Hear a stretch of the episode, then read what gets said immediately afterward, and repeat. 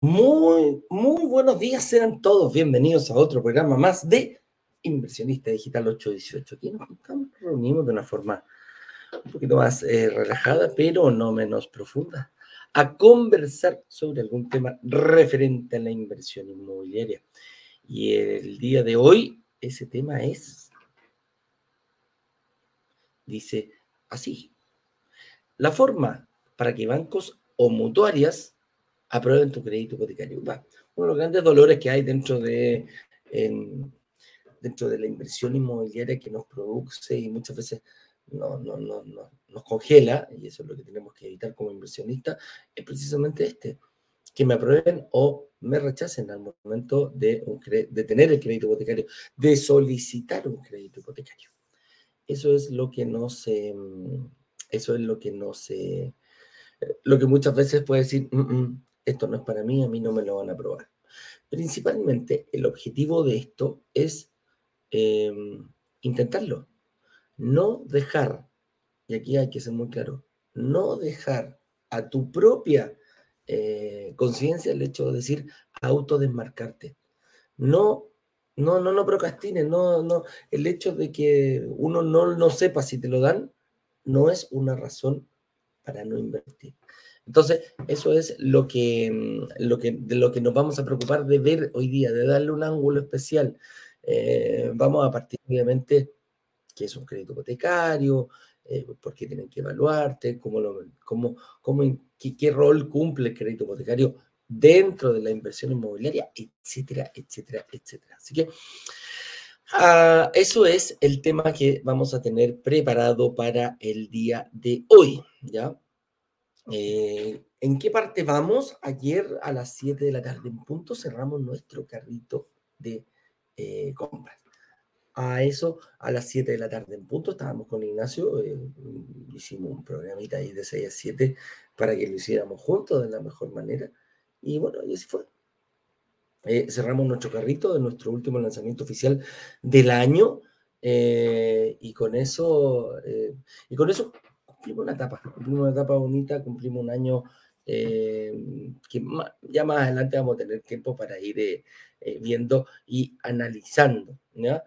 El día de hoy las instrucciones son, estamos fuertemente enfocados, toda nuestra empresa, en preocuparnos de esas personas, de esas personas que realizaron, que, que, que hicieron una reserva. El hecho de hacer una reserva, algo tan simple para muchos, algo tan eh, complicado para otros. Eh, ayer lo, lo, decía una chica, oye, yo tengo a las 7 de la tarde, tengo mi reunión con el analista y estoy súper nerviosa. O, nervioso, era un chico. Y la gracia era eso. Qué rico que estés nervioso. Qué rico que te provoque algo. Qué bueno tener ese... Ese... ese a ver, cuando uno no tiene miedo de algo, quiere decir que puede cometer decisiones demasiado arrojadas. ¿ah? uno siempre tiene que tener eh, ese, esa cosquillita. ¿ah? Eh, problemas pueden haber en el futuro, desafíos, obstáculos, siempre vamos a tener. Pero la inversión inmobiliaria, la gracia que tiene y al estar acá en una comunidad, es que vas a saber el camino por dónde irte, por dónde guiarte. ¿ah? Siempre va a haber alguien que te va a decir, por aquí, por aquí es eh, la opción, tú verás si la tomas o no. Eso ya pasa a ser decisión de cada uno tenemos esa, ese libro albedrío también. Así que por ahí eh, nos vamos a ir viendo. Algunas personas nos dijeron, pucha, eh, ya, ya, ya, mira, ya están empezando a decirnos que, eh, que, el proyecto a lo mejor era muy alta la cuota, que a lo mejor, mira, ya están empezando a decirnos a varias, varias personas, así que no sabemos si vamos a hacer algún relámpago como lo hacemos todas las veces. Lo, quizás puede ser un poco más difícil por la, por la, por la, por la fecha en que estamos, etcétera, etcétera. Pero, mira, nada, nada, nada está dicho, nada está eh, escrito sobre piedra, así que háganos saber eh, cualquier cosa que ustedes te saben. Siempre estamos en conjunto, siempre estamos hablando con nuestra querida comunidad. Así que em, quieren una encuesta para ellos decidir, ellos decidir qué señor director. Hábleme, hábleme más claro, aquí me, me escribió un mensaje el señor director.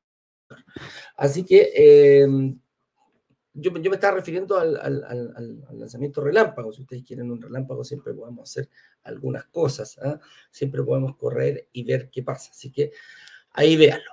Antes de eso, antes de eso, tengo una persona que ya pasó, que ya pasó por, por, todo, este, por todo este periodo, que ya lo vivió y me gustaría conocer su, su historia. Persona, ¿qué lo motivó? espérate, mi gato anda ahí. ¡Gato! Silencio que estoy en el live. ¿ah? La luz se pone a, cantar en la mañana, le puedo decirle. las cosas los gatitos, ¿ah? eh, las cosas las mascotas.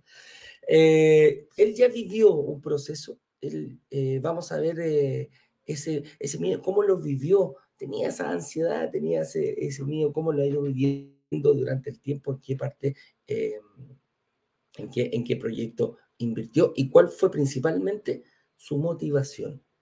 ¿Qué es lo que lo llevó a hacer algo que el, común no lo hace.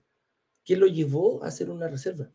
¿Por qué está acá y por qué, de qué manera está enfocando su, eh, su, estrategia inmobiliaria? Así que, señor director, por favor, em, eh, vamos con nuestro invitado del día de hoy. Voy a pasar aquí a don César de la Vega.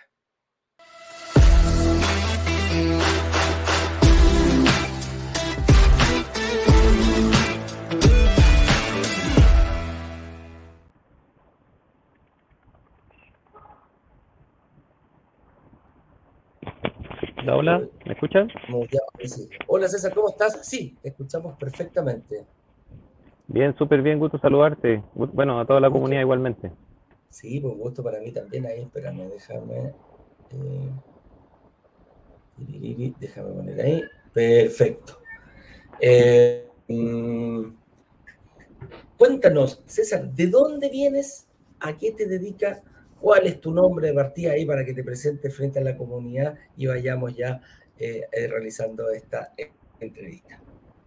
Bueno, mi nombre César de la Vega, tengo 42 años, eh, trabajo en el mundo del abastecimiento, todo lo que son procesos de licitaciones, procesos de compra, búsqueda de proveedores, para una empresa de construcción industrial. llevo en Santiago, vivo en Santiago, soy de, vivo en Ñoñoa actualmente, siempre he vivido en Santiago en diferentes comunas y actualmente en Ñoñoa hace aproximadamente ya 15 años aproximadamente. Eh, soy casado, tengo dos hijos de 12 y un niño de 12 y una niña de 7.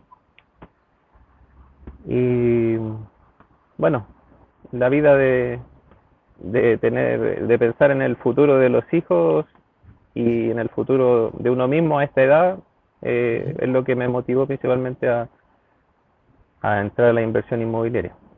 Así. Oye, ¿cuándo te, ¿cuándo te empezó a picar este bichito de la inversión? ¿En qué momento lo, lo, lo, visualizaste? Mira, antes de la pandemia ya eh, llevaba varios años trabajando en la misma empresa con un buen cargo y, con un respaldo que te daba la seguridad de estar bien evaluado, de, ir creciendo constantemente en la empresa, cambiar de área y, tener buenos resultados. Ahí yo empecé a seguir eh, eh, la información de lo que era la compra de departamentos como inversión. ¿ya? nunca antes no me había motivado a comprar algo porque siempre me ha gustado el arriendo. Eh, siempre, siempre sentí que era demasiado riesgo invertir en, en, una casa propia cuando no tenía la seguridad de la decisión. Mm, Entonces me, me, gustaba la movilidad que me daba el arriendo, poder vivir donde yo quería, cerca, por ejemplo, de, de la familia de, de mi esposa, eh, que era nuestro círculo más inmediato de ayuda, ¿cierto? Con los niños pequeños y eso. Y, comprar en Ñuñoa recién titulado era una meta difícil de cumplir. Claro. Pues. Entonces, pasó que mm, en cierto minuto, antes de la pandemia, empecé a, evaluar. Eh, cuando no existía broker digital. Pero sí se hacían live. Eh, de hecho, que en uno de los, de los live, eh, me acuerdo que en uno de los, de los Instagram anteriores yo, comenté que tenía unos correos por ahí de antes de la historia de broker. Entonces el señor director me dijo, oh, guárdelos, son reliquias. ¿De qué? ¿Del señor, de, perdón, de, de, Ignacio? De Ignacio, sí. Ah, cuando trabajaba, claro, Ignacio trabajaba para otro broker antes, cuando él empezó esto. Cuando ah, empezó con el tema del online. Perfecto, perfecto. Ahí yo, yo empecé a, a, a, pensar en eso, antes de la pandemia, 2018-2019. Y después con el estallido social y la pandemia, la empresa que yo trabajaba, que era una empresa internacional, decidió, decidió irse de Chile. Entonces, en finales de 2019, yo quedé sin trabajo. De, algo que sabíamos que iba a pasar desde antes, pero cuando llega es difícil. Correcto. Entonces, obviamente, las decisiones se postergaron. Espérate, y más encima en pandemia, que en ese tiempo eh, costaba muchísimo encontrar trabajo porque se, estaba, se estaba reduciendo la, la, oferta de trabajo a medida que iba avanzando la pandemia. Radicalmente, se redujo radicalmente. De hecho, yo me demoré un año y medio en encontrar eh, trabajo en lo que estaba trabajando. Ya, correcto. Eh, entonces en ese año y medio hicimos cosas solo, que hay unos emprendimientos que no tuvieran mucha inversión, que nos, que nos ayudaran a, a, hacer caja y por otra parte teníamos el respaldo de que yo había trabajado varios años en la misma empresa, entonces igual teníamos un colchón que se supone que era para invertir, pero al final no lo pudimos hacer para invertir. Perdimos esa posibilidad por efecto de la pandemia. Entonces, eh, hace un año y medio, cuando logré, tomé la decisión de volver a buscar trabajo, porque también en cierto minuto yo dejé de buscar trabajo, me concentré en lo que estaba haciendo. Cuando me integré de nuevo a, la, estabilidad del mundo apatronado, ya. eh, empecé a trabajar para llegar a poder integrarme en una campaña, en un lanzamiento. Ah, empecé a pagar las deudas, las primeras, las más pesadas, eh, vendimos la, la, camioneta que teníamos, por ejemplo, que como subió el valor de los autos usados, lo vendimos, pagamos varias varias deudas las que tenían, por ejemplo, más interés. ¿Ya? Eh, las cubrimos eso y compramos un auto más barato. Eh, Oye, y empecé, hicieron, una ingeniería bien potente ahí con tu, me imagino que todo esto claro. acorde con tu señora. O sea. Sí, así es. Entonces en cierto minuto salió el live en 24, parece que hace dos live creo que fue. Sí, sí, estamos en el 26. Para el proyecto Don Claudio. ¿Ya? Y en la cisterna. Y ahí me atreví a hacer, a pedir la reunión de análisis para ver qué tan qué tanto habíamos avanzado con el con el trabajo que habíamos hecho. Bueno, y ahí eh, nos, nos dijeron que sí, mira, me comentaron que sí se veía la posibilidad, si seguía trabajando en eso, podía empezar a, pagar el pie, por ejemplo, de ese proyecto. Y revisamos las condiciones. ¿Y qué pasó en ese momento? ¿Qué, sentiste cuando te dijeron, oye, ¿sabes qué? Eh, ¿Estás en condiciones ya de hacer una, una, una reserva? ¿Y qué se, ah, fue, tu sensación? Fue muy emocionante. realmente eh, es difícil expresarlo, pero cuando empezáis a escalar, ah, porque al final es como una montaña que tenéis que subir cuando estáis complicado. Empezar a organizarte para ya esto primero, pagar esto después, a no desordenarte, tratar de, evitar ciertas cosas, cierto que te generan gastos que después estás pagando durante un año, por ejemplo, que antes a lo mejor se podía, como un viaje, no sé, cosas así. Eh, o juntar plata para un viaje. No, hay otras prioridades. Entonces decidí que la prioridad tenía que ser enfocarme en, comenzar a, invertir. Oye, oye César, ¿y, igual cuando, cuando viste, porque parece que fueron más de uno los obstáculos que teníais para poder invertir, cuando lo subiste, ¿cuál crees tú que fue el más potente, el más fuerte que tuviste que cambiar para poder llegar a ser una reserva? Cuando teníamos el monto para, por ejemplo, dar el pie inmediatamente, en cierto minutos lo tuvimos. ahí teníamos que tomar la decisión si lo hacíamos o esperábamos por, porque empezó la pandemia. El primer obstáculo fue perder ese pie, porque lo tuvimos que pagar en el día, en el mes a mes. Eh, el primer obstáculo fue eso, porque uno viene con el chip, con el viene seteado de que yo necesito tener la plata del pie para recién pensar en ir a evaluarme en un crédito hipotecario. No hay otra alternativa. Y, y, esa es la información que los live, mm, yo creo que es vital para que uno pueda conocer eso, porque yo de hecho lo puse en, un, en uno de los live que en, el, en las clases aprendí lo que no había, lo que no sabía nunca en, en 20 años. Nunca había escuchado de, de, que estaba la posibilidad de que alguna inmobiliaria eh, diera facilidad eh, tan extensa, por ejemplo, en pagar un pie, de que habían condiciones un poco más flexibles, que la comunidad negocia, por ejemplo. No, si bien ¿Por qué? Porque yo tenía la información de antes y antes también no habían tantas eh, tantos plus como, como hay ahora, que lo han ido ustedes trabajando en beneficio de toda la comunidad.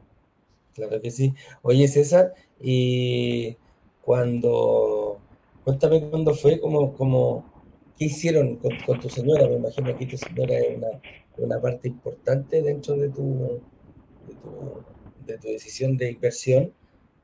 Cuando firmaste la promesa de compraventa, ¿qué sentiste en ese momento?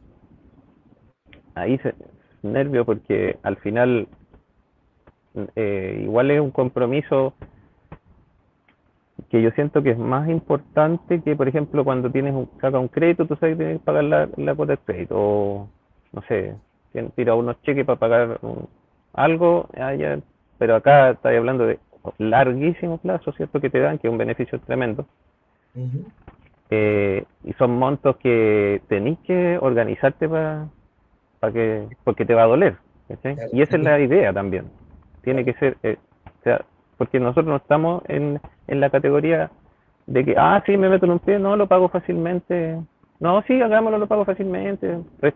Restringo algo, no. Nosotros como familia no estamos en esa categoría. Estamos, yo creo que en la categoría de gran, gran, un gran grupo de chilenos que, que cuesta pues. programarse para pagar un pie o un, una cuota de un pie, por ejemplo, o el mismo dividendo, que hay que estar bien organizado. Entonces ahí estamos nosotros. Entonces fue muy, fue de muchos nervios, pero también muy motivante, porque sentía que estaba dando un paso que yo quería dar de mucho tiempo antes que no había podido.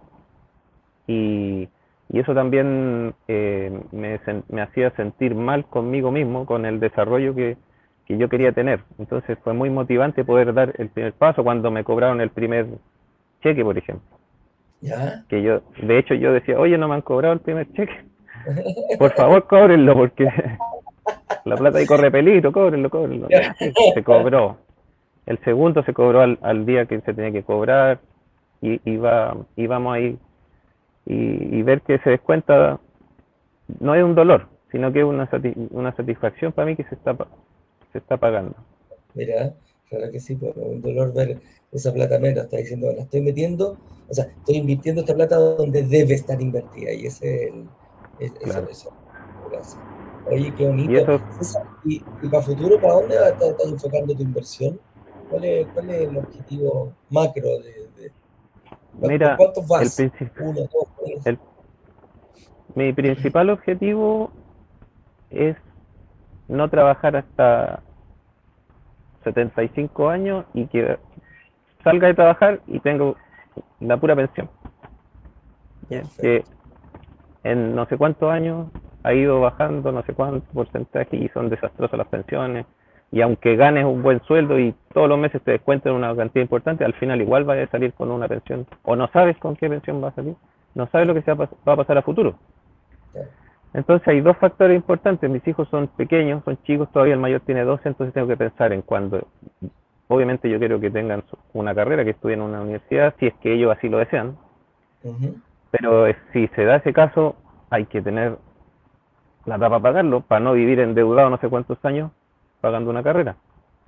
Ese es el, primer objetivo. Y el segundo es no trabajar hasta una elevada edad. Poder en cierto minuto, como le digo yo a mi señora, yo estoy en el segundo tiempo. Ya, ya tuve el primer tiempo de mi vida laboral. Tengo 42 años, ya, ya gané, gané malos sueldos, buenos sueldos, tuve buenos trabajos, malos trabajos, buenos jefes, malos jefes. Me, me di gustos buenos, estuve endeudado, salí de las deudas, pues, no sé, ya tuve una etapa. Ahora es otra etapa. Y esa etapa tiene que ser trabajar para el futuro. ¿Qué vamos a hacer a, a los 60 años, por ejemplo? ¿Vamos a, vamos a tener algún, alguna, algún, algo en la espalda? ¿Vamos a tener un colchón, como se dice? Ya, por ejemplo, tenemos un terreno en el sur. Eso es, eso es a futuro, por ejemplo. Eso ya es, es un terreno baratito, pequeñito, pero es una parte del colchón, claro. el, otro es poder tener, eh, eh, por ejemplo, tener a lo mejor dos departamentos que, que se arrienden y que sea un ingreso para la familia, o a lo mejor eh, profundizar un poco más y ocupar la, la estrategia de los ciclos, los superciclos, la evolución del IVA, que son muy interesantes, que tampoco las, las conocía. Sí, pues. Y, y, pero la idea es esa, o sea, tener una, una reserva, ¿cierto? Importante que te dé seguridad, para no tener que estar trabajando complicado. Hoy a cierta edad ya no tenéis tampoco muchas alternativas de trabajo, no sabéis lo que va a pasar. Entonces eso es lo que a mí me, me asusta, no, no tener un resguardo. Oye, César, ¿qué le diría a las personas? Porque ayer eh, cerramos el carrito y hay muchas personas que a lo mejor están como tú expectantes a tener hoy día su, a tener hoy su reunión de análisis. ¿Qué le dirías a todas esas personas que están, eh, cuál sería tu consejo que ya viviste todo este proceso? Mira, lo, lo principal yo creo que es ser bien transparente para poder tener la foto real en dónde estáis parados. Si tú logras tener eh, conciencia plena de en qué situación estás antes de tomar la decisión y vas tranquilo a hacer la inversión, eh, es, yo creo que eso es vital, porque a veces las gana la emoción, le gana al, al cerebro. No, yo quiero, yo quiero, sí, sí, no, sí, sí, sí, me va a resultar por arte de magia, eso, eso no va a pasar. Hay que ser bien responsable y saber hasta dónde uno se puede ajustar, ¿cierto? Para que te dé, porque no es la idea que a, mitad de camino, si toman, por ejemplo, una opción como la que tomé yo, que, que es ir adelantando el pie con cuotas, esa facilidad, ¿cierto? Porque no tienes dinero para hacer, para tener un pie o parte de un pie. Si tomas esa opción, tienes que hacerlo con responsabilidad. Yo creo que eso es lo, principal. Y, y, eso en las reuniones de análisis también es información que se agradece que los analistas les van a entregar. Correcto. Y lo, lo segundo es que generalmente cuando uno ya está eh, pidiendo reuniones de análisis, ¿cierto? Es porque tienes ya cierta motivación, información y también cierto orden como para poder, ya se está pensando en la inversión, o sea, ya tienes que tener algún tema avanzado.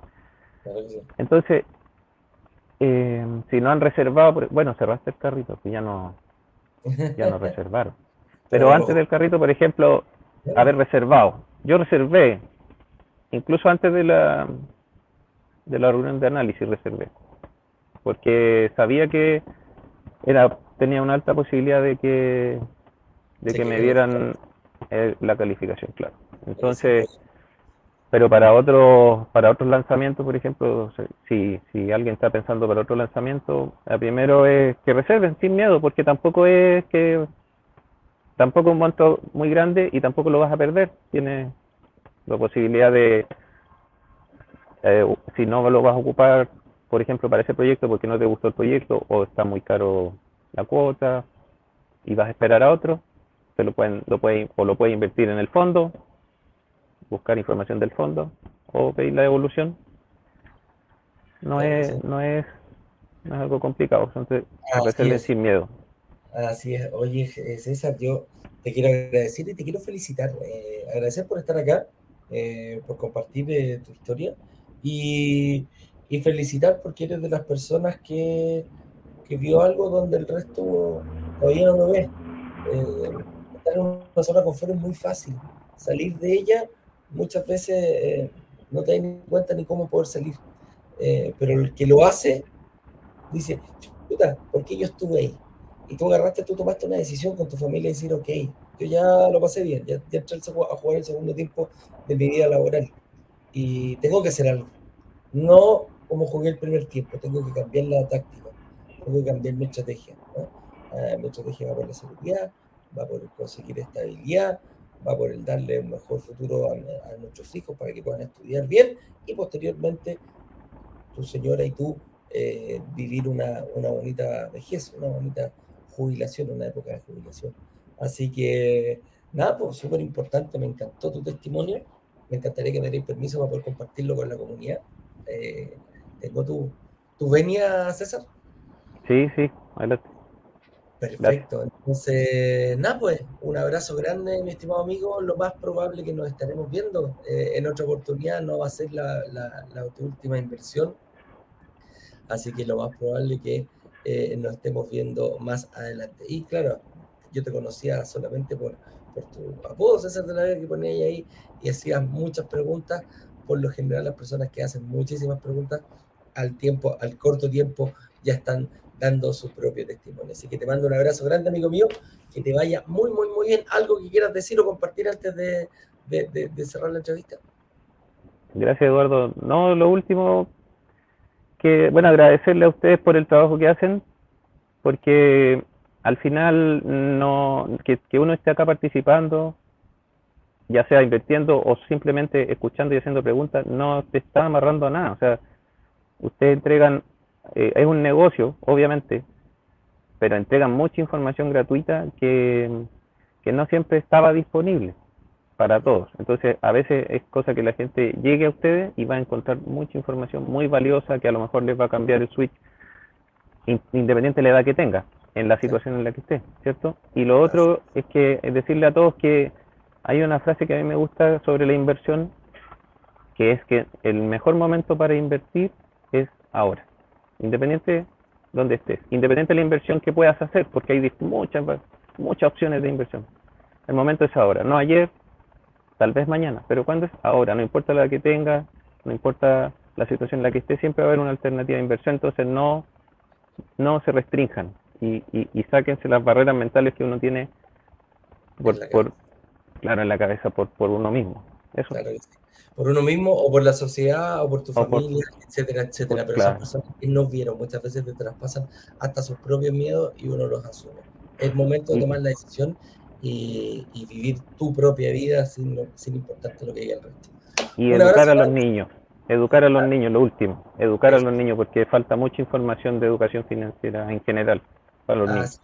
Así es, así es. Estimado, te mando un abrazo grande y que estés muy, muy, muy, muy bien y nos estamos viendo en alguna próxima oportunidad. Que estés bien. Gracias, por Chao, César. Un abrazo grande. Chao, chao. Chao, chao.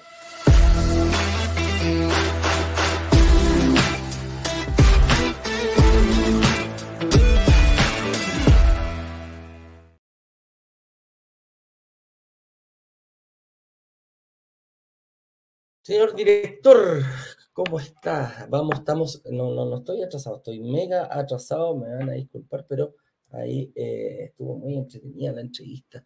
¿Cómo no íbamos a perder a César? Así que eh, haga pasar eh, rápidamente em, a, a, a, nuestro próximo invitado, a nuestro próximo experto, a Claudio Sangüesa de Saeta Gestión Inmobiliaria.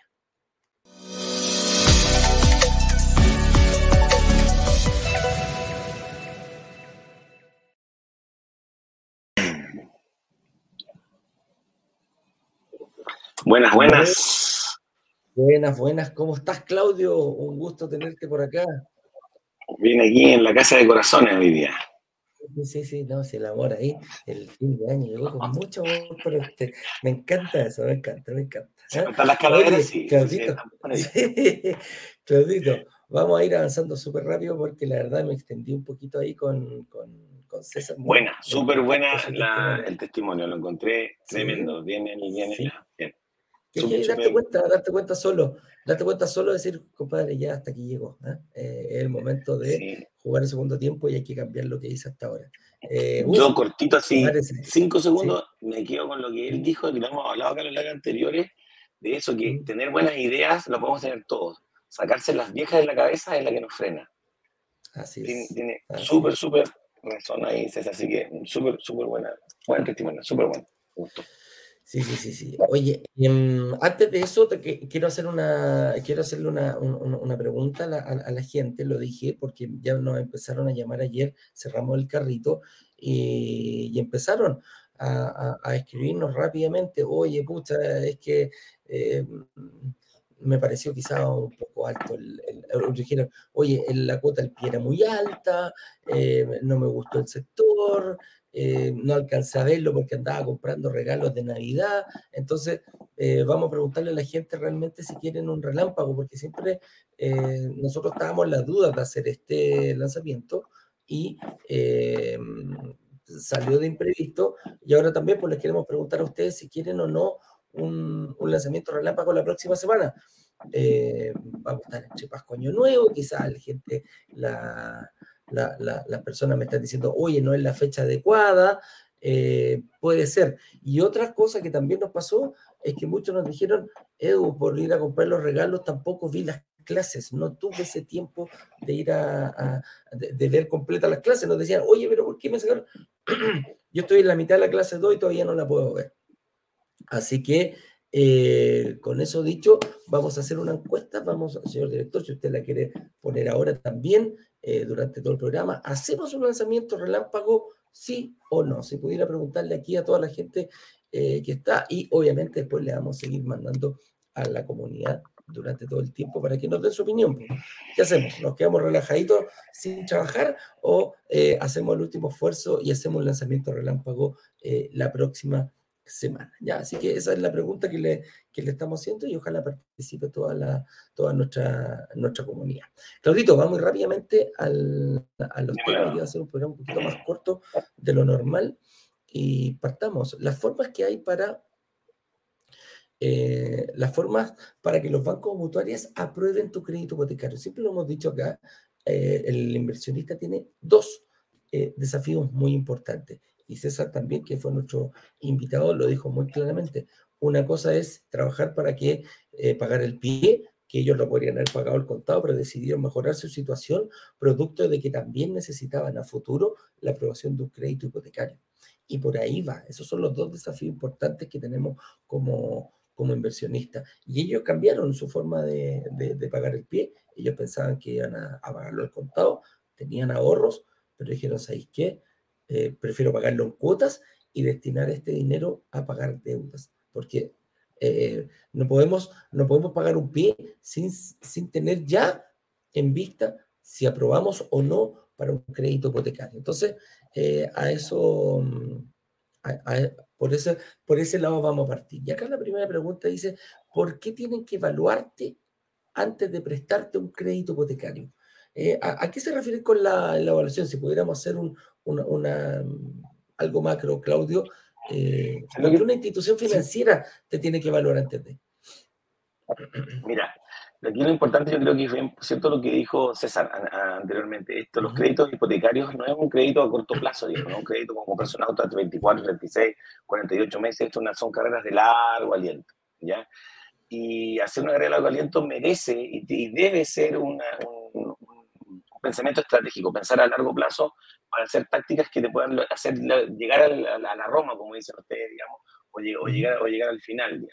Y la evaluación principalmente está dada en que todos estos ítems que tú tienes, que pueden ser tu matriz de ingresos, tus deudas, em, el patrimonio que puedas tener, nos hagan llegar a buen puerto para que no caigas en la mitad del camino. Ya, no caigas en la mitad del camino. Y la evaluación principalmente es esa, es para que puedas llegar al final de este camino de manera obviamente responsable, de una manera eficiente, y eso es evaluándote. Y la evaluación parte por eso que totalmente, matriz de ingresos, patrimonio, deuda. Comercialmente hablando, y parte de esta, esta evaluación la mejor manera de prever el comportamiento futuro de un cliente es ver su comportamiento pasado. Por eso es tan importante también en las políticas de riesgo que puede tener cada institución financiera, ven tu comportamiento pasado anterior. Digo, y esta persona ya, todos podemos caer de repente en algún amor, alguna deuda, pero ya, ahí por el caso la recuperé, la pagué, salí y te marca el, el dicoma ahí este, y sigue hacia arriba. Un caso coyuntural, tuviste un comportamiento pago. Eso significa que caes, pero por algún caso coyuntural, pero lo volviste a pagar, tienes un buen comportamiento y eso se extiende, se tiene que extrapolar a futuro. Es por eso principalmente que las evaluaciones son tan, tan importantes como lo que fuiste y lo que puedes lograr hacer, digamos, a un futuro. Claro. Una, una, de las herramientas más importantes que hay y que nosotros las ponemos a, disposición de cualquier persona es el famoso estado de situación. Y el estado de situación es la única forma que tienen los bancos de hacer un, un diagnóstico digamos, un diagnóstico rápido. ¿ah?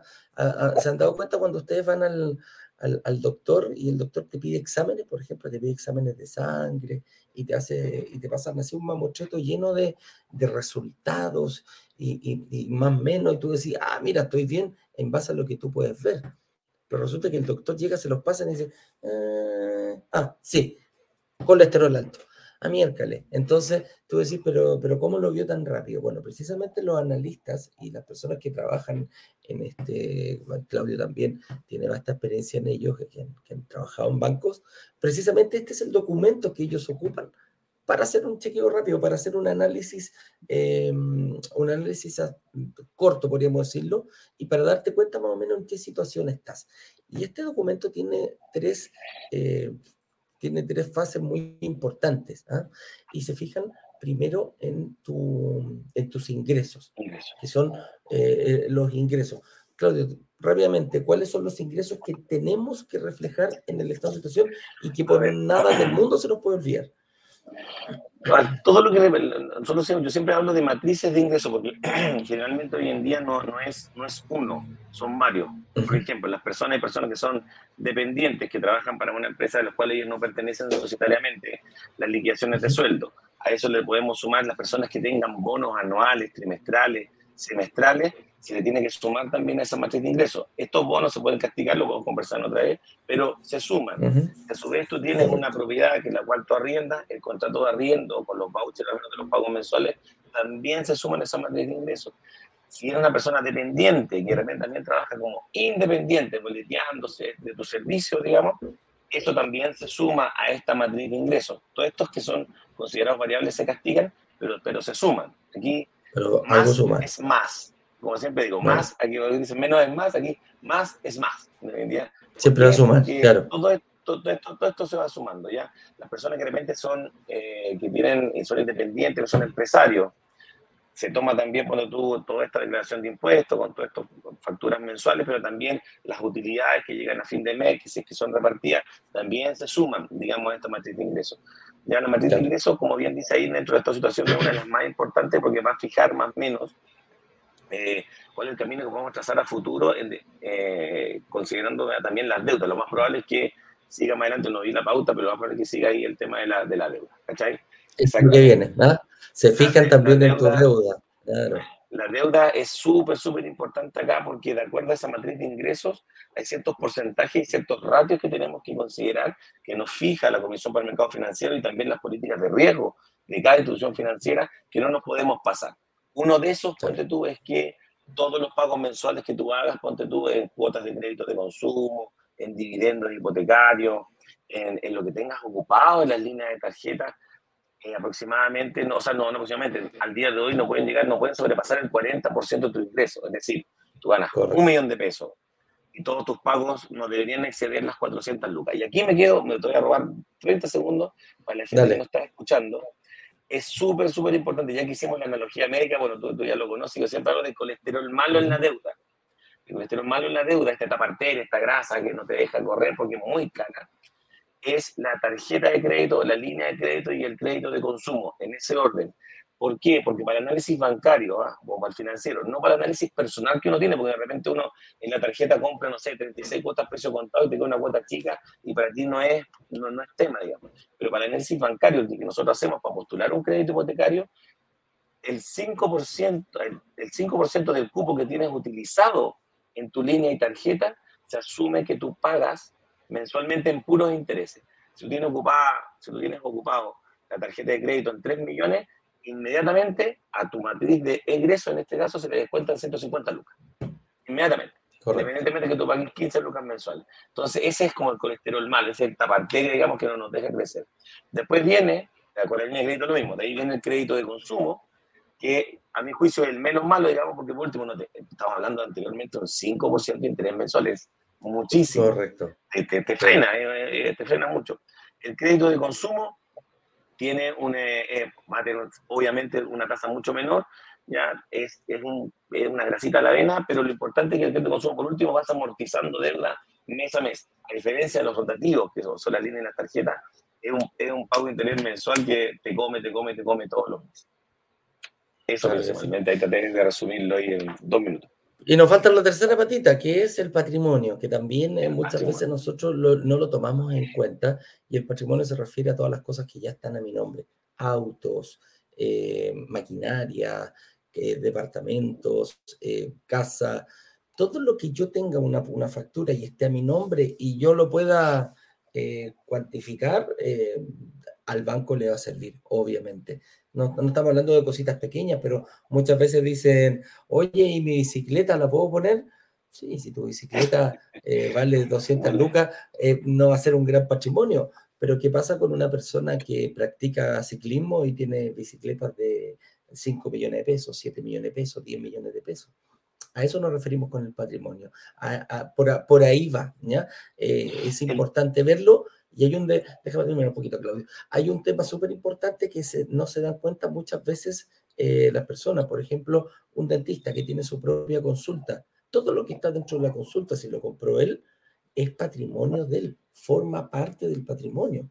Todos los eh, materiales que tú ocupaste, lo mismo los camioneros, si tienen un camión, si tienen, eh, oye, dice, no, eso forma parte de mi empresa. Bueno, si tú eres independiente y forma parte de tu empresa, también lo va a mirar el, el banco. Entonces, todo ese patrimonio que yo voy, que yo voy juntando, es importante ponerlo en, en el estado de situación.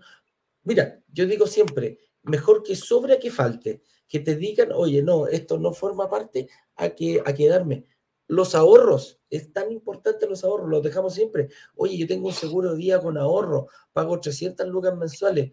No, que hacer patrimonio. Es patrimonio. Ahí se pone, oye, mira, yo tengo esto y forma parte de mi matriz de ingresos. ¿Por qué? Porque lo que dice, bueno, en cualquier momento, caso de emergencia, ahí tiene donde echar mano. ¿ah? A eso se refiere. Por ahí va el, e, esa es la, la visión del banco. Claro, quería aportar. Ese, aportando lo que dicen que está, es súper cierto, Eduardo, eh, es el lado cuantitativo. Y ahí volvemos al tema cualitativo, que de repente para los análisis de riesgo, digamos que es importante, y lo que lo hablamos anteriormente, tu comportamiento pasado va a reflejar tu comportamiento futuro. ¿En qué sentido? Que si tú tienes un patrimonio, que hablas tú, pueden ser, pueden ser los, los camiones, en el dentista en el caso toda su maquinaria, ahorros que tengas previos, significa que tú eres una persona que anteriormente a esto fue, entre comillas, responsable y eficiente en el manejo de, su, de sus fondos y creció patrimonialmente hablando, ¿ya? Entonces, ah, esta persona, mira, tiene, no sé, por decirte, 40 años, tiene un auto, ya tiene quizá otra propiedad, pero trabaja como camionero, tiene dos, tres camiones, ¿cachai? Eh, administró bien este tema. Y eso cualitativamente hablando es súper importante. Y, y, como segundo punto, en términos de patrimonio, que mucha gente me pregunta cuando tenemos las reuniones, me dicen, ya, pero me sirve el tema del patrimonio, digamos, para, para esta postulación de este nuevo crédito hipotecario, sirve en términos de, de demostrar que patrimonialmente eres activo. Pero por eso suma, mucha importancia el tema de la liquidez de la matriz de ingresos, porque para cuando nosotros presentamos un crédito hipotecario, si bien es cierto el patrimonio es importante, lo que te muestra, lo que hablamos anteriormente, que tiene un peso específico en definitiva, es rele relevante o determinante el ingreso más que el patrimonio, ¿ya? Eso, los dos van de la mano, pero sigue, siendo muy importante la matriz de ingresos que lo tengas al momento de postular.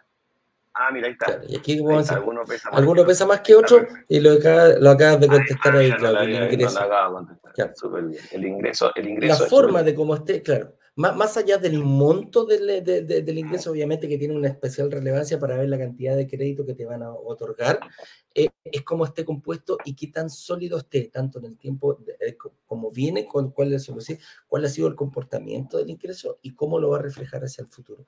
Eso es lo que, lo que, lo, que se fija mucho el banco. Y obviamente las deudas también van a pesar porque no pueden superar... Eh, las deudas no pueden superar los ingresos. Y aquí es donde dice la otra pregunta. Dice, entonces, ¿qué necesito para que me otorguen un crédito hipotecario? Equilibrio. Equilibrio entre estas tres variables que nosotros, eh, que nosotros ponderamos. ¿ah? No puede la deuda superar a los ingresos. Claramente el banco va a decir, señor, arréglese, usted está pagando, está viviendo, está gastando más de lo que ingresa. Entonces, no es una persona que se afecte a crédito. Eh, si no tengo deuda, mm, dime, Claudio.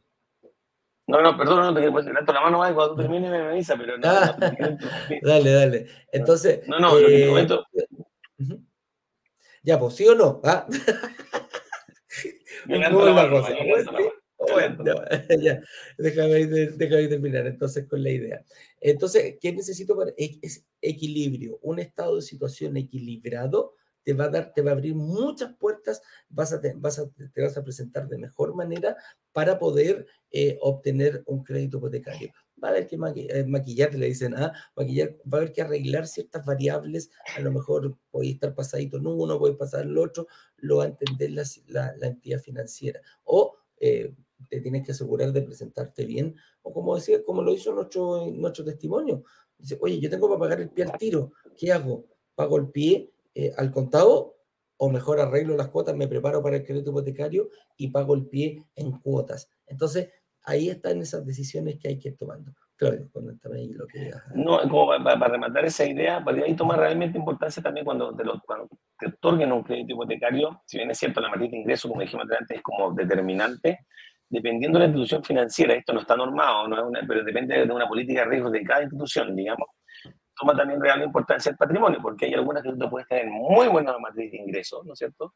Que te, que te va muy bien con tu 40% de carga financiera menos, tiene una carga financiera, pero filete, perdóneme la expresión coloquial, uh filete, pero ¿qué es lo que pasa? Que patrimonialmente hablando, no sé, pues tú debes, debes 10 millones y tienes de patrimonio 5, estás con menos 5. ¿ya? Entonces, hay algunas instituciones que te dicen, ¿sabes qué? Nosotros de patrimonio tiene que ser, bueno, tiene que ser igual o mayor a cero, digamos.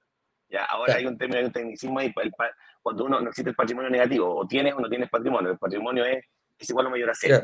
¿ya? Entonces, pero, pero, insisto, eso para que la gente no se desaliente, algunos que no tengan, depende de cada institución financiera, no está normado, no está normado. Si tú realmente debes más de lo que tienes en términos patrimoniales, habría que buscar si es que hay alguna institución que, que no pida esas, que no pida esas como eh, requisitos, ¿ya? Pero, pero se puede averiguar. Así es. Entonces, ahí principalmente ya eh, que, cómo mejorar. A ver, ¿quién me evalúa? Te van a evaluar siempre los ejecutivos de cada, de, cada, de cada entidad financiera. Para el banco te van a evaluar el ejecutivo del banco, para las mutuarias te van a evaluar, cada, cada mutuaria tiene sus propias reglas y tiene sus distintos ejecutivos. La diferencia que nosotros... Em, vemos acá y tenemos acá que precisamente contamos con Saeta, que Saeta es una empresa que se dedica a la gestión inmobiliaria con mutuarias. Entonces ahí siempre viene la duda, nuestra gente nos pregunta, oye, eh, ¿cuál es la mejor mutuaria? La que a ti más te convenga, la que a ti te dé el crédito, la que tú calces en el perfil de ellos.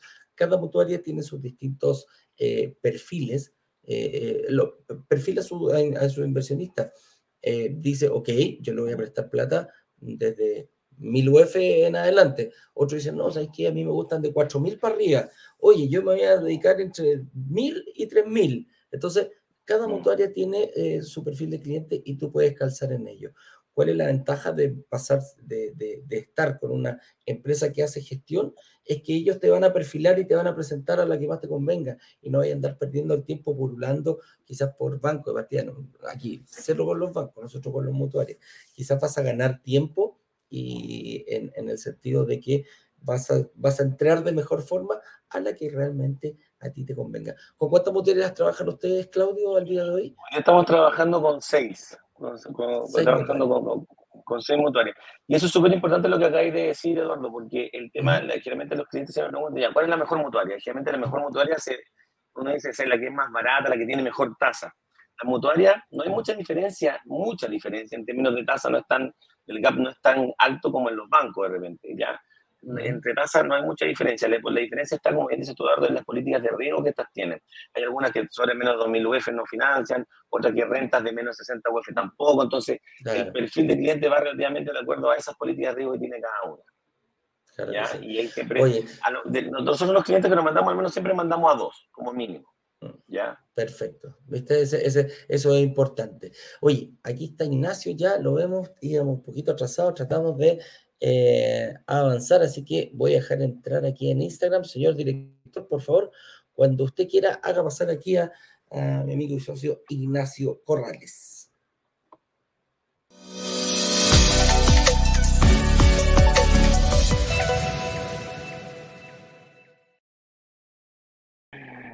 Ay, muy buenos días. ¿Cómo están jóvenes? Está, señor. Hello, hello. Lo nuevamente. Hello, hello, hello. Oye, Eduardito, yo no sé si ustedes le contaron a la comunidad que el día de ayer cerramos el carrito y que em, una de las cosas que nos, eh, nos dimos cuenta que la comunidad, entre comillas, reclamó o manifestó o dijo que, em, que habría sido bueno mejorar eh, es el tema del, del valor del departamento, fíjate. Y el tema de la, de la, cuota. De, la, cuota, es, sí. fueron, fueron dos causas principalmente, Ignacio, que, no, que, lo, que nos comentaron y empezamos a, a, recibir el feedback, para que tú también aquí lo comentes, que fue precisamente el valor cuota, y el otro que eh, producto que estaban en Navidad no habían alcanzado a ver la, las clases tampoco. Y, y, además que, que, que, entonces ahí le, le decimos la pregunta, pero continúa tú con, con, con el tema. Sí, sí, yo de hecho en el lanzamiento oficial compartí una slide en donde les mostraba que el miércoles pasado, cuando estábamos en, pleno, en plenas clases, eh, habían aproximadamente 7.000 personas que habían pedido acceso a este, a este workshop de este lanzamiento. Y que el día martes, es decir, cinco días después, habían más de 10.000, son casi 4.000 personas más. 10.000 eran como 10.500 eh, personas, 4.000 personas más, 3.500 personas más. Una brutalidad, un porcentaje elevado del total que no pudo ver las clases. Es por eso que yo veo eh, preguntas que fueron respondidas en las clases de personas que da para ver que no, no han visto las clases. se nota. No, no estoy criticando, por cierto. Cada uno tiene, ve y administra sus tiempos. Yo te recomiendo que si vas a invertir en departamento, lo hagas de una forma financieramente responsable. Y eso como mínimo, como mínimo métele horitas a esas tres clases. Participa estas live para responder tus preguntas y profundizar algún tema que te parezca interesante. Pero como mínimo tienes que participar, ¿no es cierto?, activamente de esas tres clases, tienes que mirarlas. Es por eso que existe la quiero que sepan que existe la posibilidad de que la próxima semana, entre Pascua y Año Nuevo, hacer una locura, que es entre Pascua y Año Nuevo, hacer un relampaguito un, departamento que menor octanaje. ¿Por qué es importante que tenga menor octanaje? Porque el acceso al financiamiento es más asequible. Yo sé que tenemos el fondo de inversión, pero es que la gente le gustan los departamentos. A mí también, te entiendo. A mí los departamentos me gustan mucho más que el fondo de inversión. No que el fondo sea malo, pero es que los departamentos son mucho mejores. Es más glamoroso. ¿Cuántos departamentos tenéis? Tres. Ah, buen partido. Buen partido. Buen partido. buen partido, buen partido. Pero bromas aparte, eh, definitivamente le sacas más rentabilidad porque lo manejas tú, principalmente eh, tú como, como microinversionista tienes capacidad de eh, financiar hasta el 80%, al 70%. Un fondo de inversiones al 50, 55% como sumo. Tú a 30 años, el fondo a 15 años, 10 años generalmente. Entonces es más difícil para el fondo hacer, eh, apalancarse y consecuentemente hacer que el valor de la cuota aumente y que tú consecuentemente ganes más plata con el valor, con el aumento de la cuota. Y los arriendos la misma cosa. Tú te llega una partecita del arriendo, una cuota del arriendo y no el valor del arriendo completo. en contramano, no tenéis problema con la administración, pero los problemas de la administración los saca la gente, y si no tenéis problemas de financiamiento, porque el financiamiento lo saca el fondo. Entonces, hay pros y contras, pero definitivamente que no tan solo es más glamoroso, sino que es más rentable el departamento. tú lo, lo, puedes potenciar más, eh, puede ser más, más rápido en el proceso de construcción de patrimonio. Eso es lo que quise decir. Ray, para la suma, yo no sé, no tengo idea. Yo les puedo decir que yo no tengo ninguna gana de hacer un lanzamiento, ni el equipo tampoco, entre Pascua y Año Nuevo. ¿Ok? No tenemos ganas. Pero nos parece justo que si ustedes lo desean, podamos presentar un proyecto que lanzamos antes, un par de unidades que nos pasen un par de unidades adicionales, que tiene un precio más bajo y que tiene más cantidad de cuotas y la cuota queda más bajita y consecuentemente con el precio más bajo la cuota queda más bajita. Estamos hablando de cuotas de entre 250 y 300 mil pesos. Para quien no supo, el lanzamiento anterior era casi 500 mil pesos y 350 cuando lo llevaba ya 62 cuotas y había un cupo limitado de 15 unidades solamente de personas que pueden acceder a eso. Por lo tanto, si eso les parece interesante, el día de hoy y bueno, mañana, durante el fin de semana, durante Navidad, vamos a estar molestando lo menos posible, pero vamos a estar eh, preguntándoles si es que ustedes realmente quieren o no que nosotros el jueves, entre Pascua y Año Nuevo, hagamos ese relámpago. ¿Okay? Solo lo vamos a hacer si ustedes responden que sí. Si no responden, no participan, no activan, o no vemos reacción o no vemos interés porque estamos en Navidad y no sé cuánto. Bueno, nosotros también estamos en Navidad. también, también, todo también. Todo, el viejo pascuero es para todos. correcto. Eh, con eso dicho, señor director, respondamos un par de preguntas, ¿les parece? no vamos a poder responder todas las preguntas, por eso que les pedimos perdón anticipadamente y partimos con Fabiola. Eduardo, léete el chat privado, porfa. ¿Ok? Aquí dice, buenos días, te comento que tengo una propiedad pagada y quisiera saber si yo puedo optar a un crédito hipotecario. Dinos, eh, Claudito, ¿qué, qué miras tú? O sea, de hecho aquí hay sí, ciertamente sí, y también podemos abrir una lista que esa misma propiedad pagada que ya tienes, que definitivamente puedes tener ahí una liquidez que está estancada, podemos hacer hasta un fines generales para poder levantar crédito de eso y poder invertir en, quizá en pie para otras propiedades, pero es ideal que tengas la propiedad pagada, significa que no pagas dividendo, por ende tu matriz de ingresos se potencia en relación a, la, en relación a los pagos mensuales, a las deudas. Así que si ahí hay dos cosas, puedes comprar una prueba propiedad y quizá en la medida que te convenga hacer un refinanciamiento en la que ya tienes pagada para poder seguir invirtiendo. Yo, Fabiola, eh, o Claudio, Claudio y Fabiola, Claudio te está respondiendo asumiendo que tienes una fuente de ingresos permanente en el tiempo, que trabajas, que tienes boletas de horario, que eres empresaria, o... Estamos asumiendo eso, asumiendo que tienes cómo demostrar renta, tienes definitivamente más posibilidades porque tienes colateral. Es decir, tienes patrimonio. Viste que la, de situación, que es lo que define si es que tú realmente puedes o no puedes pagar o adquirir un nuevo crédito hipotecario, es ingreso de patrimonio. Tienes patrimonio, por lo tanto, eso hace que tengas estado de situación bien. Pero necesitas generar ingresos. Lo que define que tener un crédito hipotecario o no es el equilibrio entre los ingresos, las deudas y el patrimonio. Me dices que no tienes deuda, que el departamento está pagado. Genial. ¿Tienes patrimonio y tienes ingresos? Voy a asumir que sí. Si los tuvieses, entonces tienes que buscar una propiedad que esté equilibrada con esos ingresos que tienes, que cuadre, que esté alineada. Que no sea una falla, no sé, ganáis 2 millones de pesos y quieres comprar un departamento de 10.000 UF. ¿Podí? Sí. Te van a prestar 4.000 UF y la diferencia, los 6.000 tienes que ponerlo de pie. Se puede porque tiene una propiedad, podría venderla y darla de pie de esa. Y hay gente que se compra propiedades de 20.000, 30.000, 40.000 UF, lo hace de esa forma. Se compra un departamento, lo vende, compra otro, lo vende, compra otro, lo vende. Pero si han leído el, libro de Padre Rico, Padre Pobre de Robert Kiyosaki, van a ver que ese es un camino muy doloroso. De las, ¿cómo le llaman? Las ratas encerradas, ¿cómo es que?